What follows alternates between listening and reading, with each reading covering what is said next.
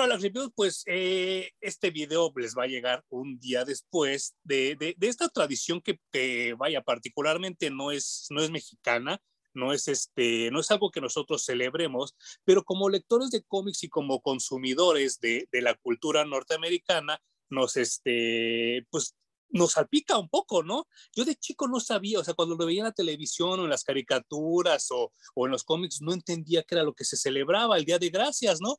Pero ya leyendo, ya enterándome un poco de la historia de Estados Unidos, pues sabes que es una tradición que para ellos es, yo creo que al nivel de la Navidad, ¿no?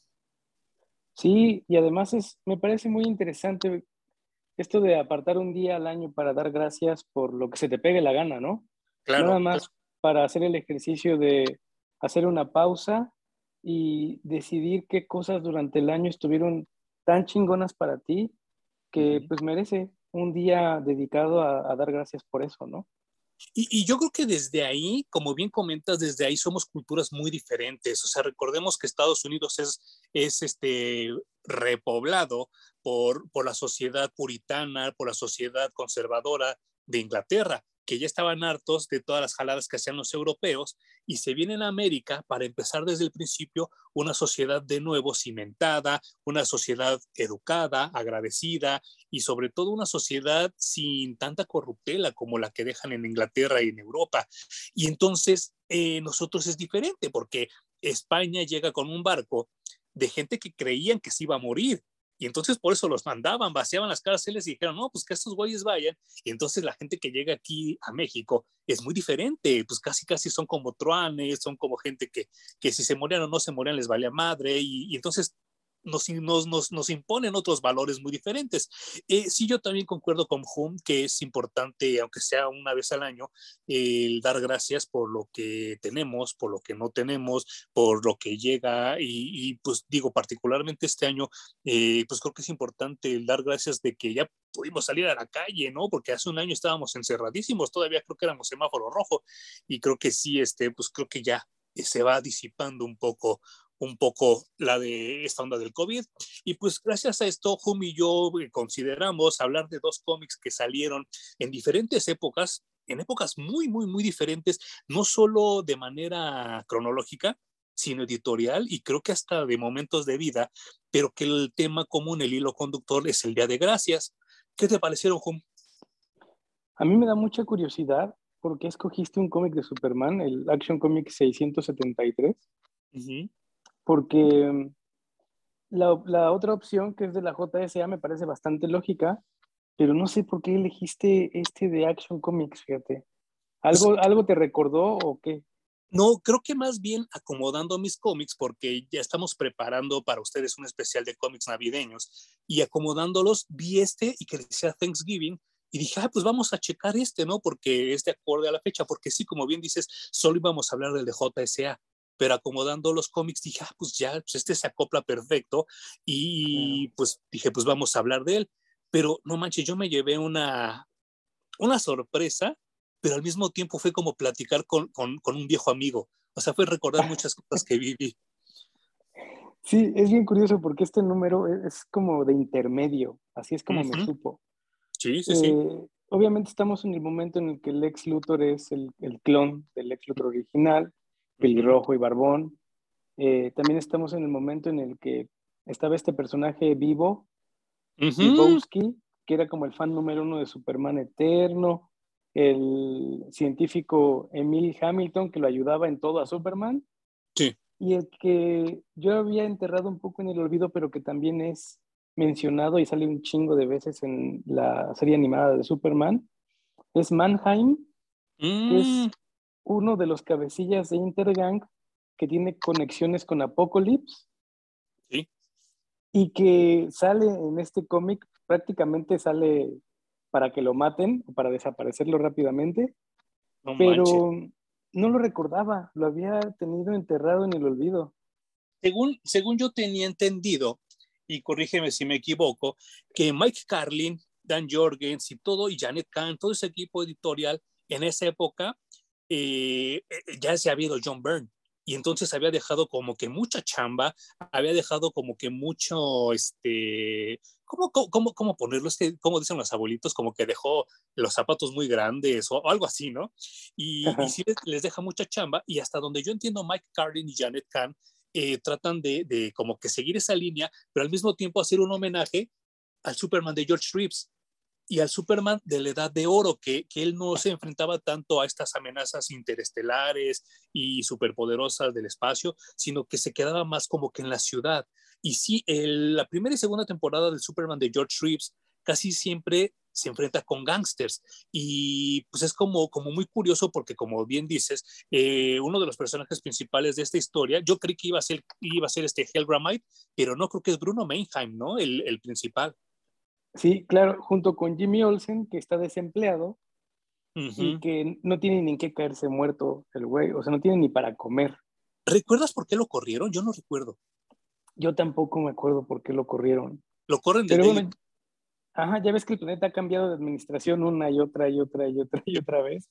Entonces, bueno, en una de esas, de uno de esos cambios lo corrieron y es el Día de Acción de Gracias y justo aparece Vivo Vivowski porque él tiene un restaurante muy cerca del muelle y Jimmy Olsen llega pues también para compartir esta cena, ¿no?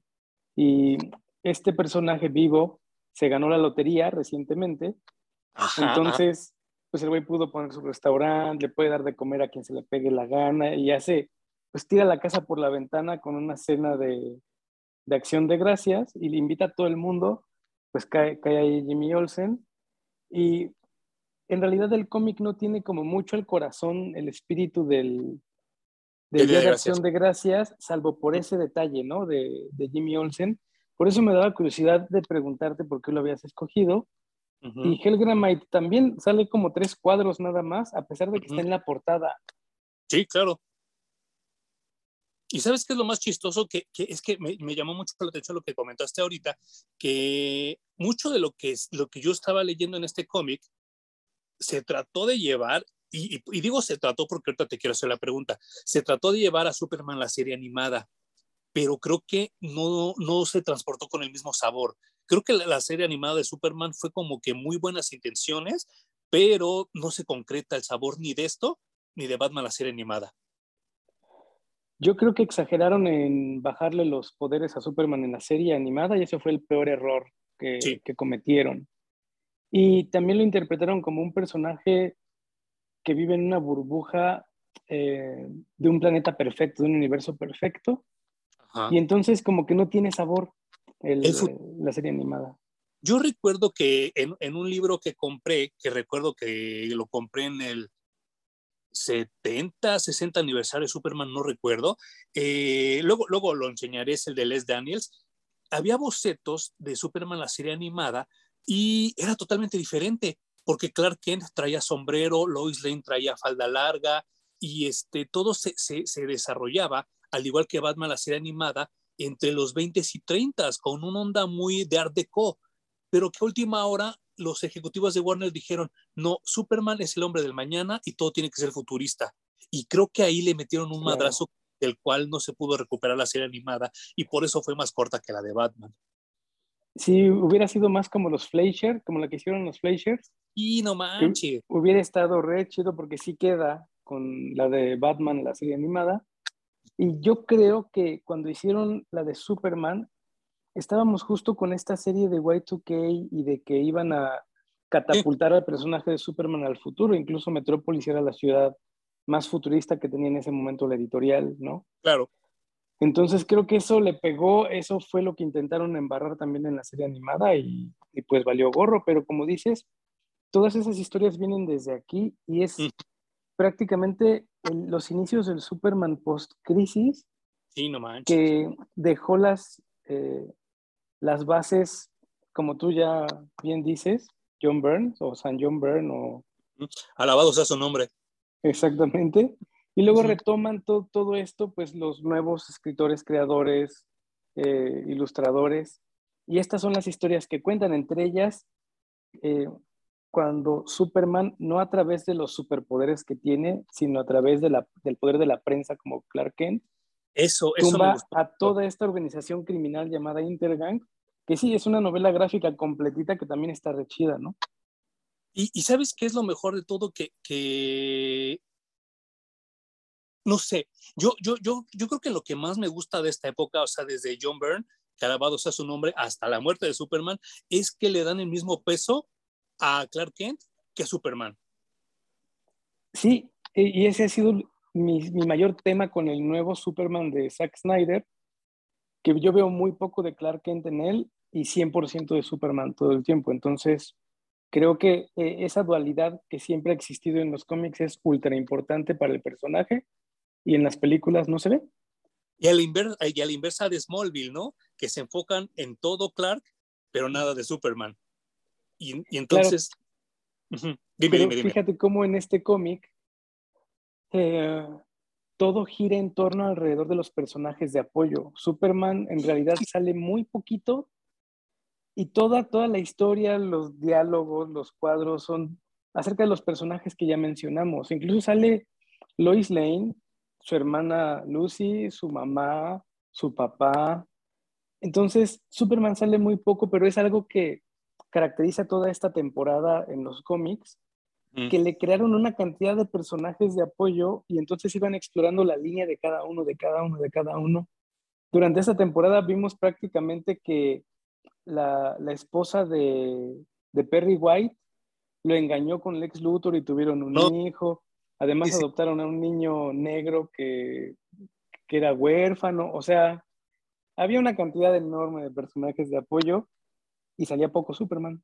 Se sentía algo telenovelesco, pero no se sentía forzado a mí me gustaba mucho precisamente por eso, porque todos los personajes secundarios tenían un peso y, no era, no, es que sabes que no, no quisiera como que hablar mal de otros personajes para hablar bien de esta historia, pero por ejemplo con el cast de Batman o con el cast de Spider-Man no es el mismo sabor, ¿sabes? O sea, no es como el mismo cariño que le tenemos, por ejemplo, a Jimmy Olsen, a Perry White. Es más, este vivo, yo no sé por qué dejó de salir, porque creo que también era un buen personaje, que era un homenaje, hasta donde yo tengo entendido, a toda esa gente que vino de Polonia desde la, después de la Segunda Guerra Mundial y se estableció en Nueva York para dejar dinero con su trabajo, ¿no? Con su trabajo arduo.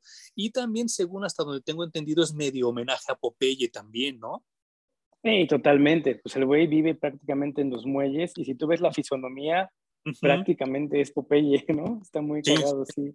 sí. Y, y, vaya, e, el, asunto de esto es que, que sí siento que yo, yo no sé por qué, a lo mejor en ese entonces les faltaba como ganas de, y ahora con tanta corrección política, dudo que se hagan ya más, más cómics de Día de Gracias de Superman particularmente, ¿no? Porque las cosas han cambiado mucho, mucho, mucho. Pero sí hay una escena que, que es como que yo, bueno, hay tres escenas que se me hacen como muy, muy, muy impactantes de este cómic. La primera es como, como tú dices, que Jimmy Olsen pues no tiene ni para comer. Sin embargo, el güey quiere seguir siendo fotógrafo y hace lo que sea por, por quedarse con una camarita súper chiquita, que yo asumo que ahora sería como una GoPro, ¿no? O algo así, porque, porque él quiere seguir tomando fotos, ¿no? O sea, él sigue, sigue viviendo su pasión. Y por el otro lado, la opulencia del ex Luthor y, su, y sus amigos, ¿no? Teniendo una cena súper cabrona de Día de Gracias. Hijos de su madre. Sí, esa, esa dualidad está chida narrada dentro del cómic yo quisiera comentarte algo que me encontré dentro. Hice este anuncio, chulada. me, creías, que yo lo iba a mencionar, pero dije, a lo mejor la versión de él no va a tener ese comercial, pero sí estaba a punto de mencionarte eso, que, híjole, esta era una época mágica. Güey, los juegos de doble dragón, para empezar, desde Arcadia fueron una chulada, ¿no? Y cuando los anunciaron que iban a salir en el Nintendo, pues era así como, no manches, ¿cómo crees? Obviamente fue un... Eh, pues es un juego que no refleja para nada el de Arcadia, es otro juego completamente distinto. Ajá. Pero no por, eso no por eso menos disfrutable. Yo lo jugaba y lo jugaba y lo jugaba una y otra vez. Y, sabes que está muy cabrón que, que, yo recuerdo que en ese entonces, estas portadas que hacía Acclaim y que hablaban de Doble Dragón y todo eso y ponía a estos personajes musculosos y sudorosos y todo eso, se me hacían muy, muy buenas ilustraciones. Con el tiempo Capcom los quiso imitar y salían horribles, ¿te acuerdas? Salían asquerosos. Sí, sí, qué ilustraciones tan feas. Deformes. Pero como dices, eh, volver a leer este cómic es como ir a visitar un viejo amigo. Y no solo es el personaje de Superman, sino a través de los anuncios. Sí, pues, no. Como descubrir este doble dragón a mí me llevó a épocas de secundaria. Sí, claro. Sí, es que eh, si estamos hablando del 92, enero del 92, o sea, sí, secundaria, estábamos en secundaria. Y, vaya, particularmente, particularmente la portada no es lo mejor de esa época, pero pues como que sí te da este sentimiento de como del frío, de esta época que se, se avecina y que va llegando poco a poco. Sí, la historia me hubiera gustado que ahondara más en Día de Gracias, pero híjole, toda esta telenovela, todo esto que va saliendo de los personajes, me trajo tantos recuerdos de precisamente ir a comprar mi cómic todavía en español de Vid, de esos chiquitos, y, leerlo en la escuela, porque pues, a mí me valía madre y me ponía a leer en la escuela, ¿no? Y, y, el asunto de esto es que, que sí, es, es, como que muy chido, pero la siguiente escena que que me impactó mucho y que ya no la recordaba y que no sé si para ti fue como la misma sensación. Esta escena donde Lana Lang se está debatiendo entre si enviarle o no la invitación de bodas a su exnovio. Y no solo es un exnovio, sino el amor de su vida, ¿no? Exacto. Y bueno, y Peter Ross lo sabe y hasta le dice, güey, como le dice Luke Skywalker a, a, Darth Vader, veo el conflicto dentro de ti. ¿Qué, quieres hacer? Sí, sí, sí, sí. Pero ve, ¿cuántos personajes salieron en un solo cómic? O sea, ¿son cuántas? ¿22 páginas? Claro. No manches, o sea, desfilaron todos, absolutamente todos los que estaban en esa temporada en el cómic. Está increíble, güey. ¿Y crees que haya sido onda de Roger Stern o fue Mike Carlin el que, el que se aventó la chamba de, de juntar todo esto? No, yo creo que entre Roger Stern y Bob McCloud, que estaban Mm. haciendo unos numerasazazazazos de, de Superman. Yo estoy muy, muy intrigado porque durante esa temporada Bob McCloud hizo cosas muy chidas, dibujaba muy, muy bien. Sí. Y después se fue y desapareció y yo la verdad es que no sé a dónde se largó. Creo que fue después de, de Daken, ¿no? Cuando ya se fue. Pues no, porque en este título, de hecho, por ejemplo, la portada es dibujada por Dan Jurgens y terminada por Bob McCloud. Claro, sí. Es como que se sustituyeron, de ahí salió Bob McCloud y se quedó Dan Jurgens en el título de Superman. Y no, no sé, no sé cómo quedó acomodado ahí el asunto, pero a Bob McCloud durante la temporada de la muerte de Superman, el regreso y todo esto, pues ni aparecía.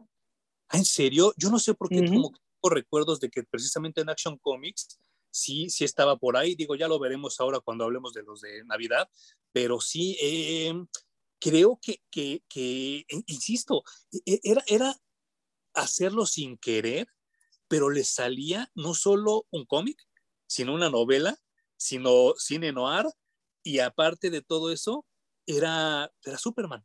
O sea, eran como cuatro cosas a la vez y estaba súper chido, ¿no? Sí, sí fue una muy, muy buena temporada. Pero bueno, con esta libertad creativa de, bueno, empezamos de cero después de la crisis, y luego John Byrne que dejó así súper diversificado el universo de Superman y dijo, háganse bolas, yo ya hice mi chamba, sí, ustedes sí, tírenle sus historias. Entonces creo que desde allí pudieron hacer cosas padrísimas, eh, que pues culminaron básicamente en lo de la muerte de Superman, y que ya hablaremos en su momento de, de, de esa saga. Y pues estuvo bien chingón revisitar este, este número porque, como dices, los recuerdos venían así uno tras otro, tras otro, tras otro, tras otro. ¿Crees que habría espacio en el 2021, bueno, ya 2022 casi, para este tipo de historias de Superman con tantos personajes extras? Yo creo que sí. no solo cabe espacio, no, no solo hay espacio, debería de haberlas, güey, porque es algo que ya descubrieron muchos, muchos creadores a través del tiempo escribiendo superhéroes. Mm. Un solo superhéroe no es suficiente para llenar las páginas de un cómic durante tantos años, ¿no? Necesitas muchos personajes de apoyo que desfilen y entre más tengas, más rico es el universo del personaje. Por ejemplo, este, yo, yo siento que ya el desenlace, el desemboque de todo esto, sí es como lo que comenta, hemos comentado en otras ocasiones, de que los crecieron demasiado. O sea, por ejemplo, esta onda de, de, de Lana Lang con esta contradicción de le mando, no le mando la invitación y todo eso, sí me gusta. Ya verla casada con Pete Ross ya no me gustaba tanto, ¿sabes? O sea, porque también como que mata muchas historias. Igual creo que pasa con Ron Thorpe y Lucy Lane, que dije, oh, y creo que sí fue como un super botch, ¿no? Porque pues Lucy Lane era la hermana todavía más desmadrosa que Lois Lane y que todavía le echaba más desmadre y acaba con un chavo súper buena onda, ¿no? Y yo dije, no mames, esta vieja le va, o sea, cuando yo lo leía en ese entonces decía, no mames, esta vieja le va a arruinar la vida a este pobre chavo. Y sin embargo la, olvidaron y ya los dos se volvieron como que súper buena onda. Creo que Ron Turp, eh, su momento más alto fue cuando muere Superman, que él se queda con el lugar de Clark Kent, ¿no? Sí, y ya después empezaron a desaparecer uno a uno los, los personajes de la vida de Superman, pero pues sí, sí, sí fue una temporada con un chingo de personajes. Fíjate que yo acabo de ver una serie que se llama Foundation. Mm. Es, de, es, de, ciencia ficción, ¿no? Estaba basada en libros de Isaac Asimov. Exacto. Sí, sí, sí. Y eh, en, un, en un episodio castigan a una persona, la castiga el imperio, el imperio es una persona, o bueno, es una trinidad, una trinidad, pero en este caso es una sola, que le dice que su castigo va a ser que va a ubicar a todas las personas que ella tocó en su vida y las va a matar. No manches. Entonces le hace un recuento así de, así rápido, ¿no? De tu mamá, tu hermano, tu primo, tu amigo, no sé qué de la escuela, tu maestra, la, la, la. Dice, en total, buscamos en todo tu camino de vida y tocaste algo así como, no sé, 1700 personas, ¿no? No manches. Entonces, en este momento en el que yo chasqueo los dedos, se mueren todas y tu historia de vida concluye. La única que puede recordar y que sabe que existes tú, eres tú. No manches. Oh, qué cabrón, ¿no? Está muy cabrón, pero bueno, la vida se trata de eso, de la cantidad de conexiones que haces. Entonces, si estás narrando una historia de un superhéroe, imagínate cuántos personajes alrededor le puedes inventar, güey. Y en 80 años, ¿no? No manches y, creo que eso, eso lo enriquece, eso lo hace mucho más rico. Una vida con muchos amigos y muchas eh, interacciones sociales es una vida mucho más rica. Y, y, todo es cuestión de, de, perspectivas y de contextos, porque yo recuerdo mucho que gente más grande que nosotros, cuando llega Conduit, que se me fue ahorita su nombre, su nombre verdadero, este, muchos se quejaban. Kenny no sé qué. Kenny Braverman, sí, tienes toda la razón. Kenny Braverman. Y este, y todos decían, no, es que cómo se están sacando de la manga un personaje del que nunca salió, y bla, bla, bla, bla, bla, bla. Pero a mí no me pareció tan malo. Es más, creo que Conduit son de los personajes que ahorita regresarían y estaría poca madre. Porque Conduit es el social justice warrior por excelencia, ¿no? Es el quejumbroso, el envidioso, el que hace las cosas nada más porque yo no me puedo quedar atrás, porque quiero hacer ruido, porque quiero, no quiero que alguien me opaque. Sería perfecto para ahorita, ¿no? Sí, sí, creo que yo, yo, me quejé un poco de, de Conduit cuando salió, pero al final, pues aceptas que hay gente en tu pasado que se quedó, a veces ni la recuerdas, güey. Claro. No, es de esas personas que te cruzas en la calle que te hacen, ¿qué onda? Y tú, verga, ¿qué onda, no? Y saludas por compromiso esperando que te llegue la luz. Sí, claro. Pero pues son personas que estuvieron en tu vida, entonces, pues sí, claro que puede ocurrir. Y es que es el ejemplo perfecto de lo que acabas de decir, porque sin saberlo, Clark Kent hacía cosas que llegaron a lastimar a, Kenny Braverman y lo llegaron como a humillar y lo llegaron como a hacer sentir mal, pero Clark no lo hacía a propósito. Y entonces este güey se arde y se queda con ese rencor toda su vida hasta que se transforma pues, en conduit, ¿no? Un pinche como un, pues no es ni cyborg, no es ni humano, no es, o sea, no es nada, es, es, una persona totalmente desequilibrada. Está muy loco, güey. Pero lo hicieron muy bien, me parece. Sí, también es enemigo de la infancia. Sí, sí, sí, sí, Y bueno, eh, JSA, ¿qué te pareció? JSA 54, que es, el que tenemos aquí en la portada. Obviamente basado en un cuadro muy popular de Estados Unidos. Discúlpenme, no recuerdo quién es el autor, pero este, lo pondré aquí abajo en los comentarios porque sí se me fue. Es totalmente imitado por la cultura pop estadounidense y por los cómics ni se diga, ¿no? Hay portadas hasta de los Simpson con esta, con esta imagen. Sí, claro. Bueno, mi primera sensación es que es como ver un episodio de un sitcom. Mm, Porque, güey, yo vi muy poco de superhéroes aquí y todo de un tema familiar. O sea, casi que vi a mis papás, a mis tíos, a mis primos en una cena de Navidad. Ajá. Que ya sabes que hay unos que como que no se caen bien, pero pues se soportan. Claro, otros que sí se llevan súper chido, los niños que están jodiendo todo el tiempo, los que quieren corregir a los niños también que ya se callen, que dejen de estar jugando. Entonces, me pareció que estaba viendo una telenovela. Y, y, aparte de la telenovela, pues como dices tú, te recuerdas las cenas familiares, ¿no? Que a veces así que tú como que nada más vas por cumplir y a fin de cuentas terminas haciendo cosas que ni querías hacer ni nada de eso, pero pues no te queda de otra porque es tu, es tu familia, ¿no? ¿no? No, no sé, o sea, para que ustedes nos entiendan que si no están tan empapados de la cultura norteamericana, yo creo que lo más cercano que tenemos en México, diagonal Latinoamérica, es el Día de la Madre, ¿no? Pues no sé, porque en el Día de la Madre, bueno, para mí siempre ha sido que nos reunimos solo el núcleo a la eh, familia más inmediato. Ok. Pero, por ejemplo, eh, yo lo compararía con Año Nuevo, en donde sí se reúne absolutamente toda la familia y tiene esta temática de dar gracias por el año que termina y dar la bienvenida por el año que viene, ¿no? Sí, claro, sí tienes razón. Y de, y de hecho, bueno, nosotros cuando nos abrazábamos, pues hacíamos un recuento de, ah, qué chido esto que pasó en el año y espero que el que sigue se cumpla esto y bla, bla, bla, bla, bla, bla. Entonces, como que sí, sí es el, el equiparable. Y te quería decir que, güey, hasta el tío borracho aparece aquí le tocó al, al, pobre, al pobre Wildcat reflejar ese personaje, ¿no? Pero se pone tan impertinente que hasta lo avientan por la ventana, güey. que, que, es algo que todos quisiéramos hacer con alguien, ¿no? En algún momento. en algún momento, sí, claro. Sí, no, tiene toda la razón. Yo, yo el personaje de Wildcat, eh, yo nunca lo había leído hasta que leí JSA, pero fueron de los que fueron así colándose poco a poco hasta llegar a ser de mis favoritos. Sí, también de la JSA es de mis favoritos. O sea, mm. ni Green Lantern. Mm. Eh, creo que mis dos favoritos prácticamente es Jay Garrick, que es Flash original, y, Wildcat.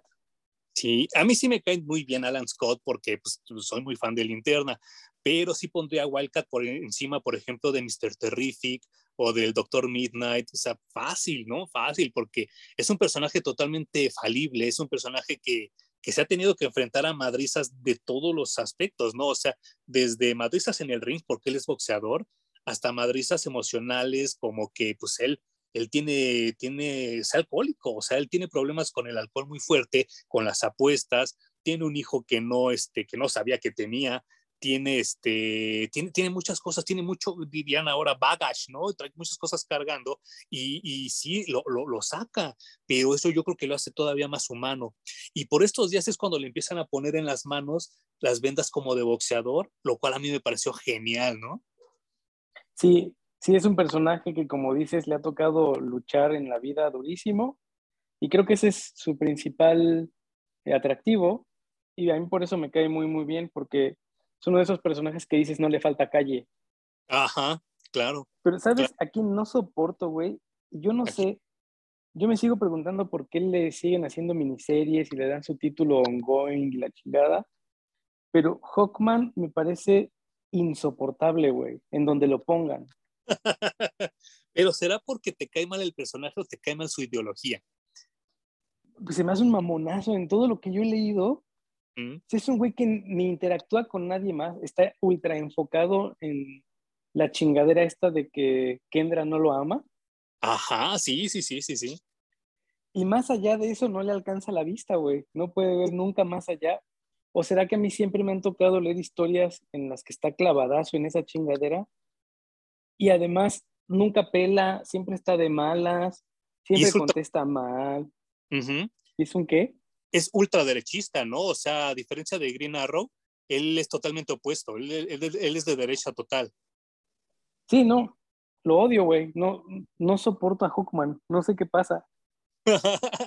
pues ya, con el tiempo a ver si nos aventamos la de Hawkworld, que fue la de como los, los 80, a ver, a ver qué te parece. Sí, a, a, mí, a mí me saca mucho de onda Hawkman porque son de esos personajes que cuando yo veía en los super amigos tenía otra concepción de él pero sí ya leerlo y darte cuenta que él es ultraderechista y que sí, él, a diferencia de otros superhéroes, él sigue conservando como su ideología y su mentalidad de los 40 y 50 y por lo mismo es muy cuadrado y sí, él está como muy obsesionado de que todas las cosas sean como eran antes y me recuerda mucho esta novela de, de Fitzgerald, El Gran Gatsby, que él no quiere que se mueva el tiempo y que todo sea como él quisiera, porque él, él es el que manda, ¿no?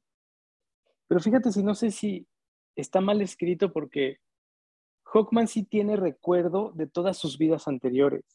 Sí, sí, sí, sí. Tendría que ser un güey ultra sabio de cómo se tiene que vivir la vida y tendría que ser super light, no tener pedo con nada, porque además sabe que se va a morir y va a reencarnar. Es cierto. Entonces, güey, Vandal Savage es más alivianado que Hawkman. y que ella es mucho Y es villano. Pues sí. Sí, no manches, sí, sí, sí. E, e, es, muy... güey. Ajá, dime. No, no, no. No, dime, tú primero, porque voy a, voy, a, voy a mencionar algo de los dibujos. Ah, que el que está permanentemente con, como dicen, un palo metido en la cola es Batman. Sí, no manches. Porque sí, sí, no puede relajarse. Para él no puede existir una escena de acción de gracias porque va a haber un peligro, porque hay muchos superhéroes reunidos bajo el mismo techo y algo va a pasar. Entonces todo el tiempo está estresado el cabrón. Y, y, eso me da como mucha risa porque yo creo que al igual que a nosotros, a Jeff Jones no le cae también Batman. Y entonces aquí como que lo ridiculiza un poco, ¿no? Sí, y qué bueno. sí, yo también. Yo recuerdo de las escenas que más disfruté de Green Lantern Rebirth es cuando Hal Jordan le mete un chingadazo a Batman y lo noquea.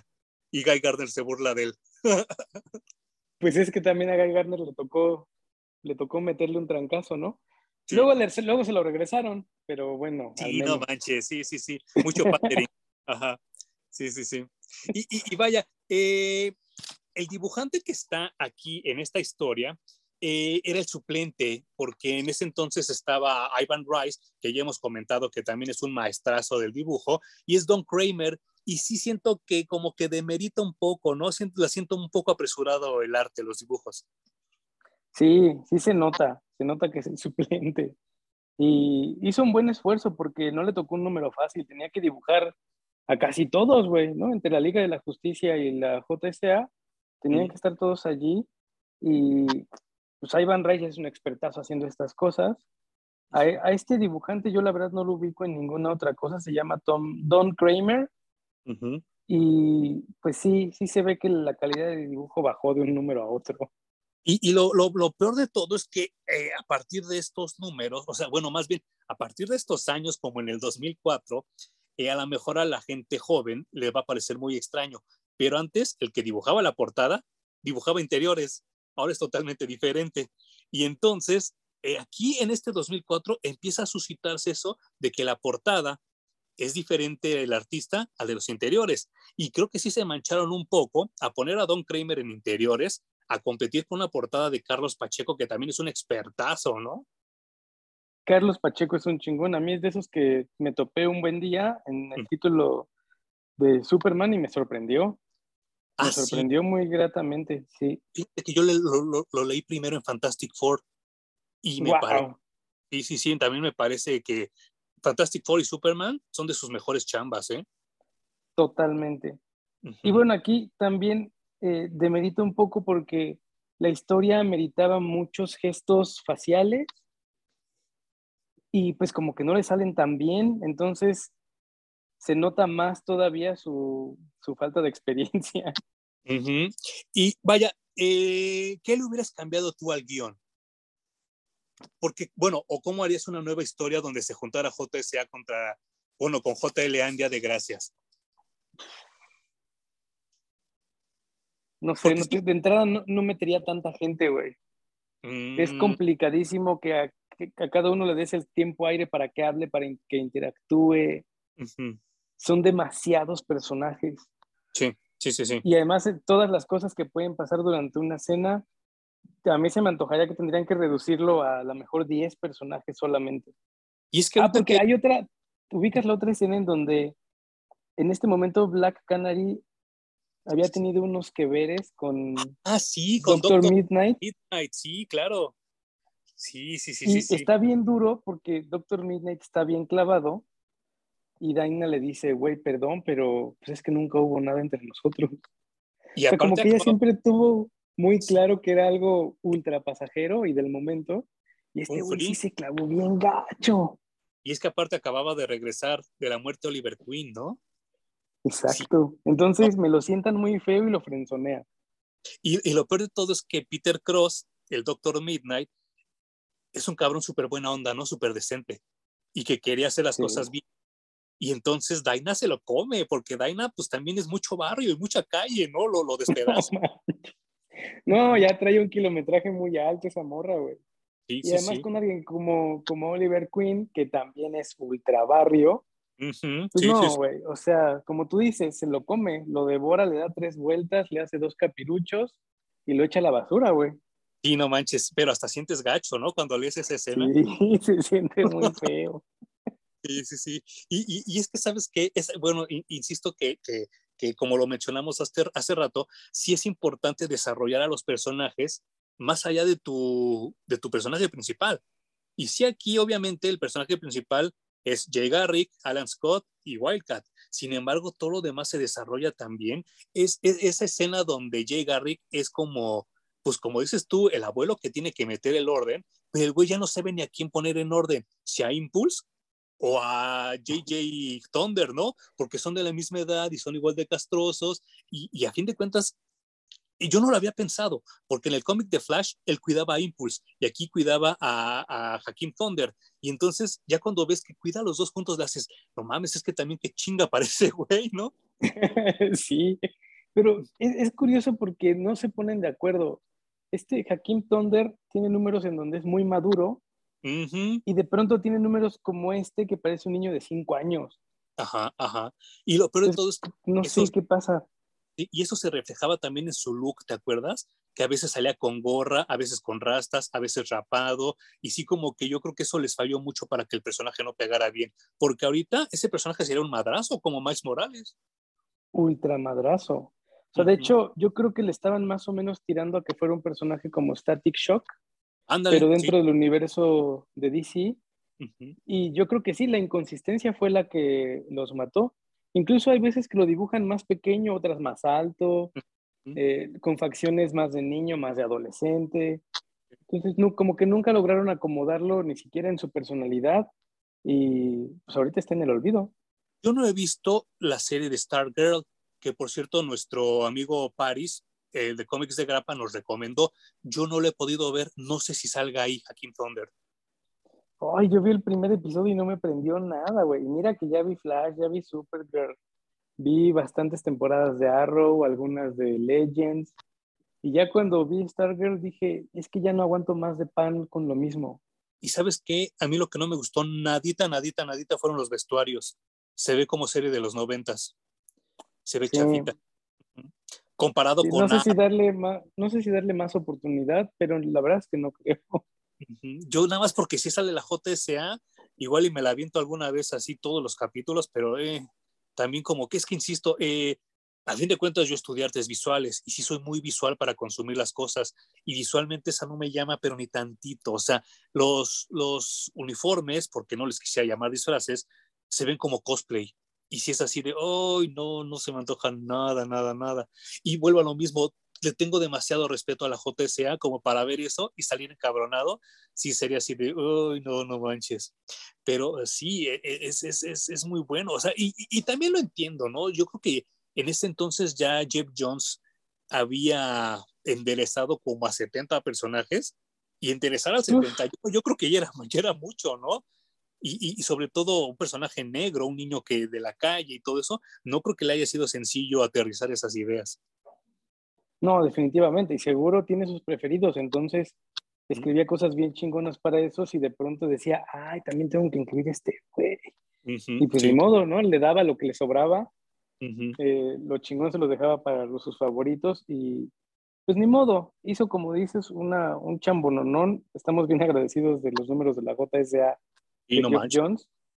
Y este también es otro número que como decía del anterior, se siente totalmente de intermedio, ¿no? O sea, mm.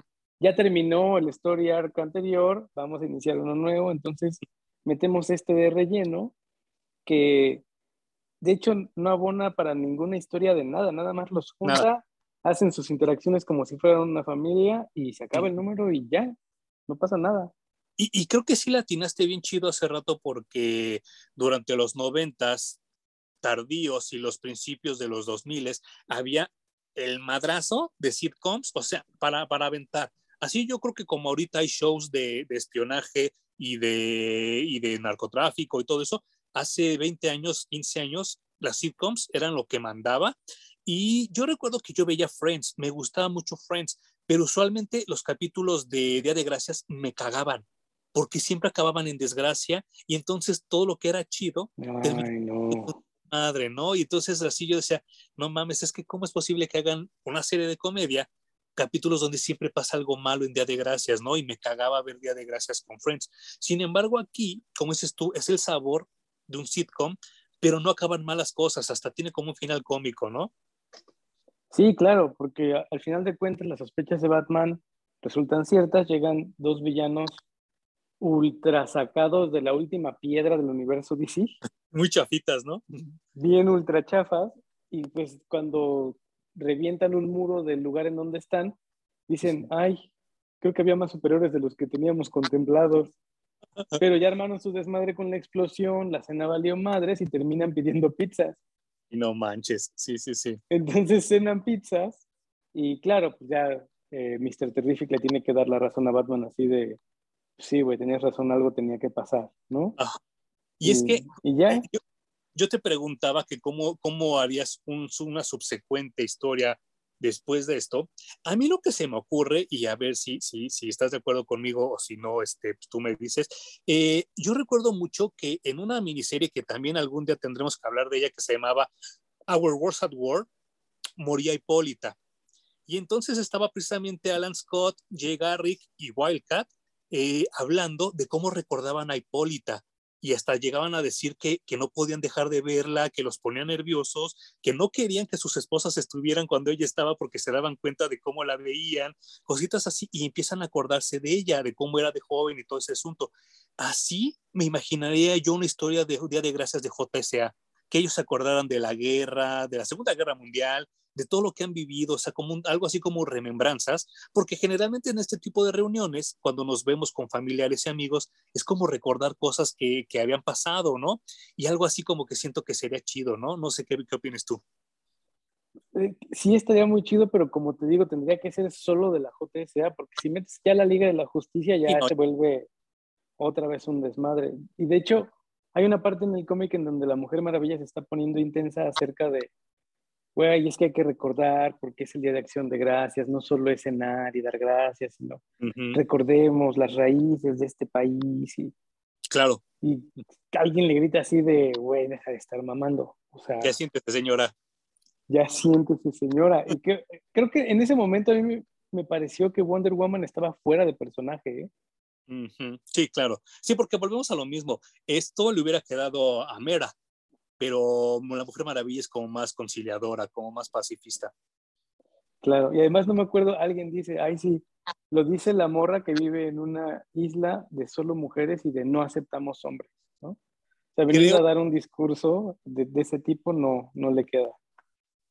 Pues creo, creo que es Hawker, ¿no? Pero ahorita, ahorita este, lo, lo, lo revisamos. Y sí, no sé, creo, creo que es como complicado el encontrar, porque Home y yo hicimos como que una investigación y son como que pocos los cómics que hay de Día de Gracias en general, no solo así como que de DC ni nada de eso, sino como que no encontramos así.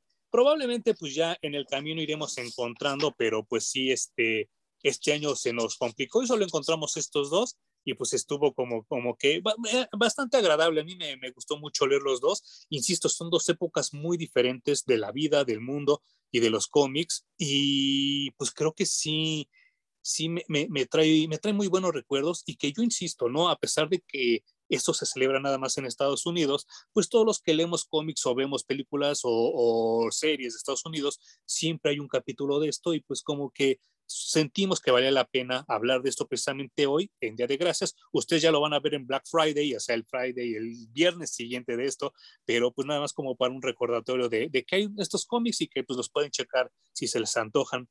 ¿algo más que quieras decir de estos dos cómics? Eh, pues no, nada, solo escúchenos mientras hacen comparaciones de lo que van a comprar y deciden en dónde lo venden más barato. que seguro estarán ahí un buen rato en el Black Friday. Y pues muchas gracias para las reviews, gracias a los que nos escuchan y nos ven. Sí, pues aprovechando, ¿no? Aprovechando la fecha, este, a mí me gustaría agradecer eh, a la gente que se suscribió eh, desde el día uno de Parallax Reviews, a la gente que se ha ido suscribiendo en este, en este año y sobre todo darle, darte las gracias a ti, Jun, por, por apoyarnos y por darnos esta sección que, que disfruto mucho, mucho, mucho. No es que no disfrute las otras secciones, las que hago yo solo de cine o las que hago con Po, eh, pero esta para mí es como un descanso, como un, relajo, un relajarse, porque no solo leo, que es lo que más me gusta de hacer con los cómics, aparte de dibujarlos, sino que pues comparo notas con un muy viejo amigo y pues yo te agradezco en este día de gracias que estemos en esta sección. Muy agradecido con los dos porque permanecer como amigos y compartir estas cosas no ha sido un camino fácil. No. Ha sido un esfuerzo de los dos lados y pero pues gracias a eso estamos aquí con, con estos videos y pues qué chingón, güey. Yo también estoy muy contento.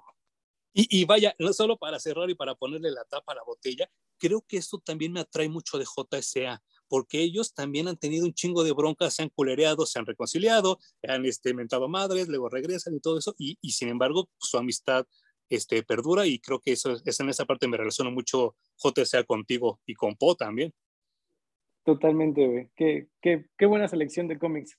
Aunque sabemos que fueron poquitos y que fueron los que salieron, pero estuvo re bien.